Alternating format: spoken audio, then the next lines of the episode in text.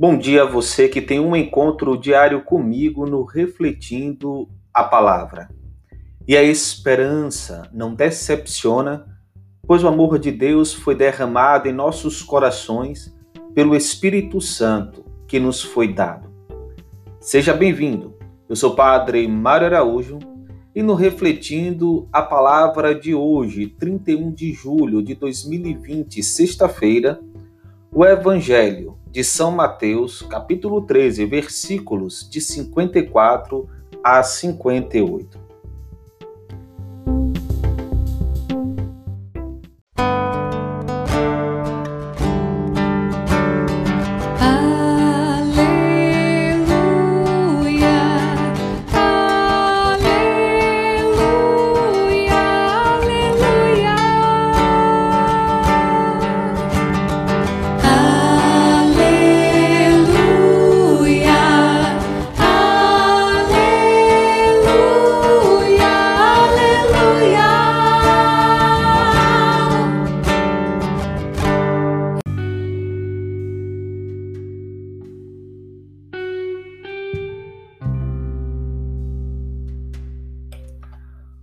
Senhor esteja convosco, Ele está no meio de nós.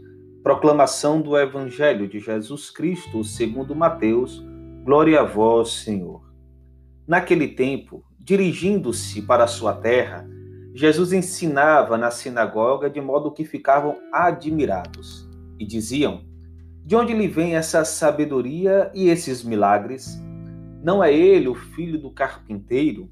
Sua mãe não se chama Maria e seus irmãos não são Tiago, José, Simão e Judas? E suas irmãs não moram aqui conosco? Então de onde lhe vem tudo isso? E ficaram escandalizados por causa dele. Jesus, porém, disse: Um profeta só não é estimado em sua própria pátria e em sua família. E Jesus não fez ali muitos milagres porque eles não tinham fé palavra da salvação. Glória a vós, Senhor. Que as palavras do Santo Evangelho perdoe os nossos pecados e nos conduza à vida eterna. Amém.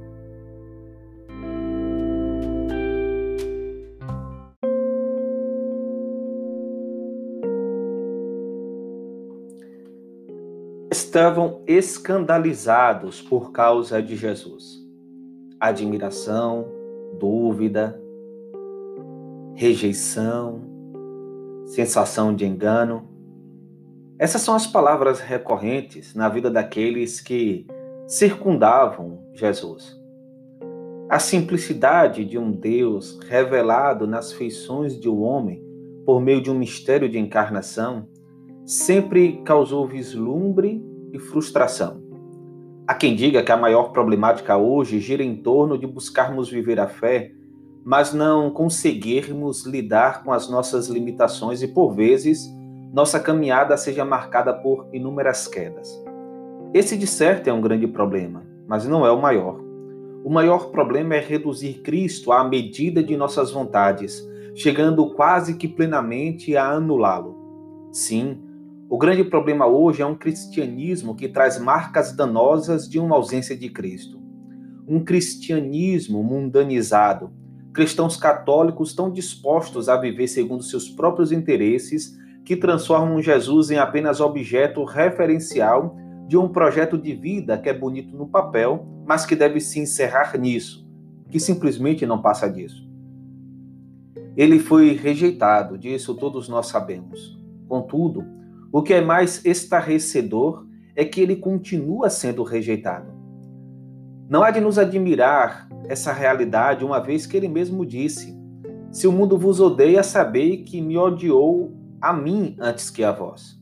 Ou ainda, ele era a verdadeira luz que, vindo ao mundo, ilumina todo homem. Estava no mundo e o mundo foi feito por, por ele, e o mundo não reconheceu. Veio para o que era seu, mas os seus não o receberam. Quando vemos cristãos mais sensíveis a uma vida mundana do que uma vida segundo o Espírito, temos a clara certeza de que continuamos a não receber a Cristo. Jesus tem se transformado apenas em produto de nossa mente, usado para gerar uma sensação de bem-estar ou colocarmos-nos sob a prisma de uma vida que eu gostaria de ter, mas que não tenho a menor disposição para alcançar. Ele tem verdadeiramente se tornado uma rara utopia na vida dos que têm optado pelas sombras. Hoje, somos nós a pequena cidade de Nazaré, aquele pequeno povoado que muito bem conhecia Cristo e a sua origem, que se admira de sua sabedoria, mas não tem a menor capacidade de o reconhecer, de o acolher e adorar.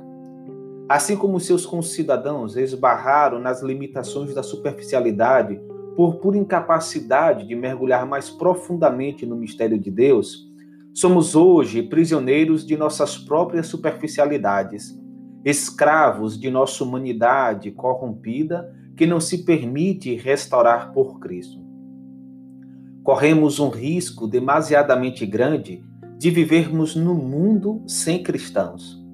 Recordo-me do que disse Hanner. O cristão do futuro ou será místico ou não será cristão. Somos cristãos, mas não somos místicos. Não mergulhamos no mistério. Não nos inflamamos de Deus. Precisamos despertar enquanto é tempo, porque nos dizemos cristãos, mas não nos revestimos de Cristo. Não vivemos a Cristo. Não caminhamos para Ele e nem com Ele. Damos passos largos para uma vida sem Deus, vivendo apenas com lapsos esporádicos de fé numa vida mergulhada em mundanismo. Precisamos mais do que nunca do apelo paulino.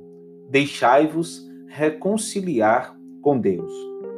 Contudo, Deixemos-nos conduzir pela esperança, pois esta nunca nos decepciona. Como nos faz pensar Paulo sobre o testemunho de Abraão. Contra toda humana esperança, ele acreditou. Antes de nos debruçarmos sobre estas questões, nos diz o Papa Bento XVI na Espe Salve. Hoje particularmente sentidas, devemos escutar com um pouco mais de atenção o testemunho da Bíblia sobre a esperança. Esta é de fato uma palavra central da fé bíblica, a ponto de em várias passagens ser possível intercambiar os termos fé e esperança. Assim, a carta aos Hebreus liga estreitamente a plenitude da fé com a imutável profissão da esperança. De igual modo, quando a primeira carta de Pedro exorta os cristãos a estarem sempre prontos a responder a propósito do Logos, o sentido e a razão da sua esperança, esperança equivale à fé. Quão determinante se revelasse para a consciência dos primeiros cristãos o fato de terem recebido o dom de uma esperança fidedigna, manifesta-se também nos textos onde se compara a existência cristã com a vida anterior à fé ou com a situação dos adeptos de outras religiões. Paulo lembra aos Efésios que antes do seu encontro com Cristo, estavam sem esperança e sem Deus no mundo. Naturalmente, ele sabe que eles tinham seguido deuses, que tiveram uma religião, mas os seus deuses revelaram-se indiscutíveis e dos seus mitos contraditórios não emanava qualquer esperança. Apesar de terem deuses, estavam sem Deus e, consequentemente, achavam-se no mundo tenebroso perante um futuro obscuro. In nil ab nil quam situ redimus. No nada, do nada, quão cedo recaímos. Diz um epitáfio daquela época, palavras nas quais aparece sem rodeios aquilo a que Paulo alude. Ao mesmo tempo, diz aos Tessalonicenses: Não deveis entristecer-vos como os outros que não têm esperança. Aparece aqui também como elemento distintivo dos cristãos o fato de estes terem um futuro. Não é que conheçam em detalhe o que os espera, mas sabem, em termos gerais, que a sua vida não acaba no vazio. Somente quando o futuro é certo, como realidade positiva, é que se torna visível também um presente. Sendo assim, podemos agora dizer: o cristianismo não era apenas uma boa nova, ou seja, uma comunicação de conteúdos até então ignorados. Em linguagem atual, dir-se-á: A mensagem cristã não era só informativa, mas performativa. Significa isto que o Evangelho não é apenas uma comunicação de realidades que se podem saber, mas uma comunicação que gera fatos e muda a vida. A porta tenebrosa do tempo, do futuro, foi aberta de par em par.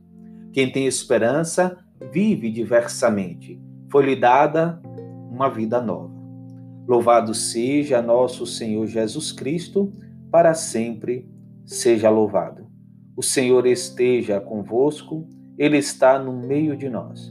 Abençoe-vos o Deus Todo-Poderoso, Pai, Filho e Espírito Santo. Amém.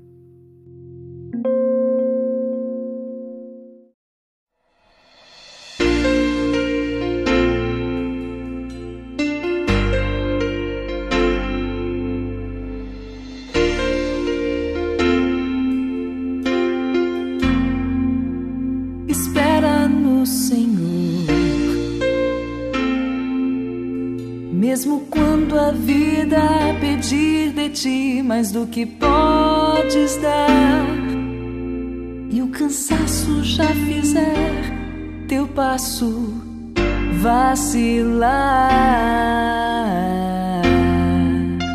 Espera no Senhor, mesmo se a solidão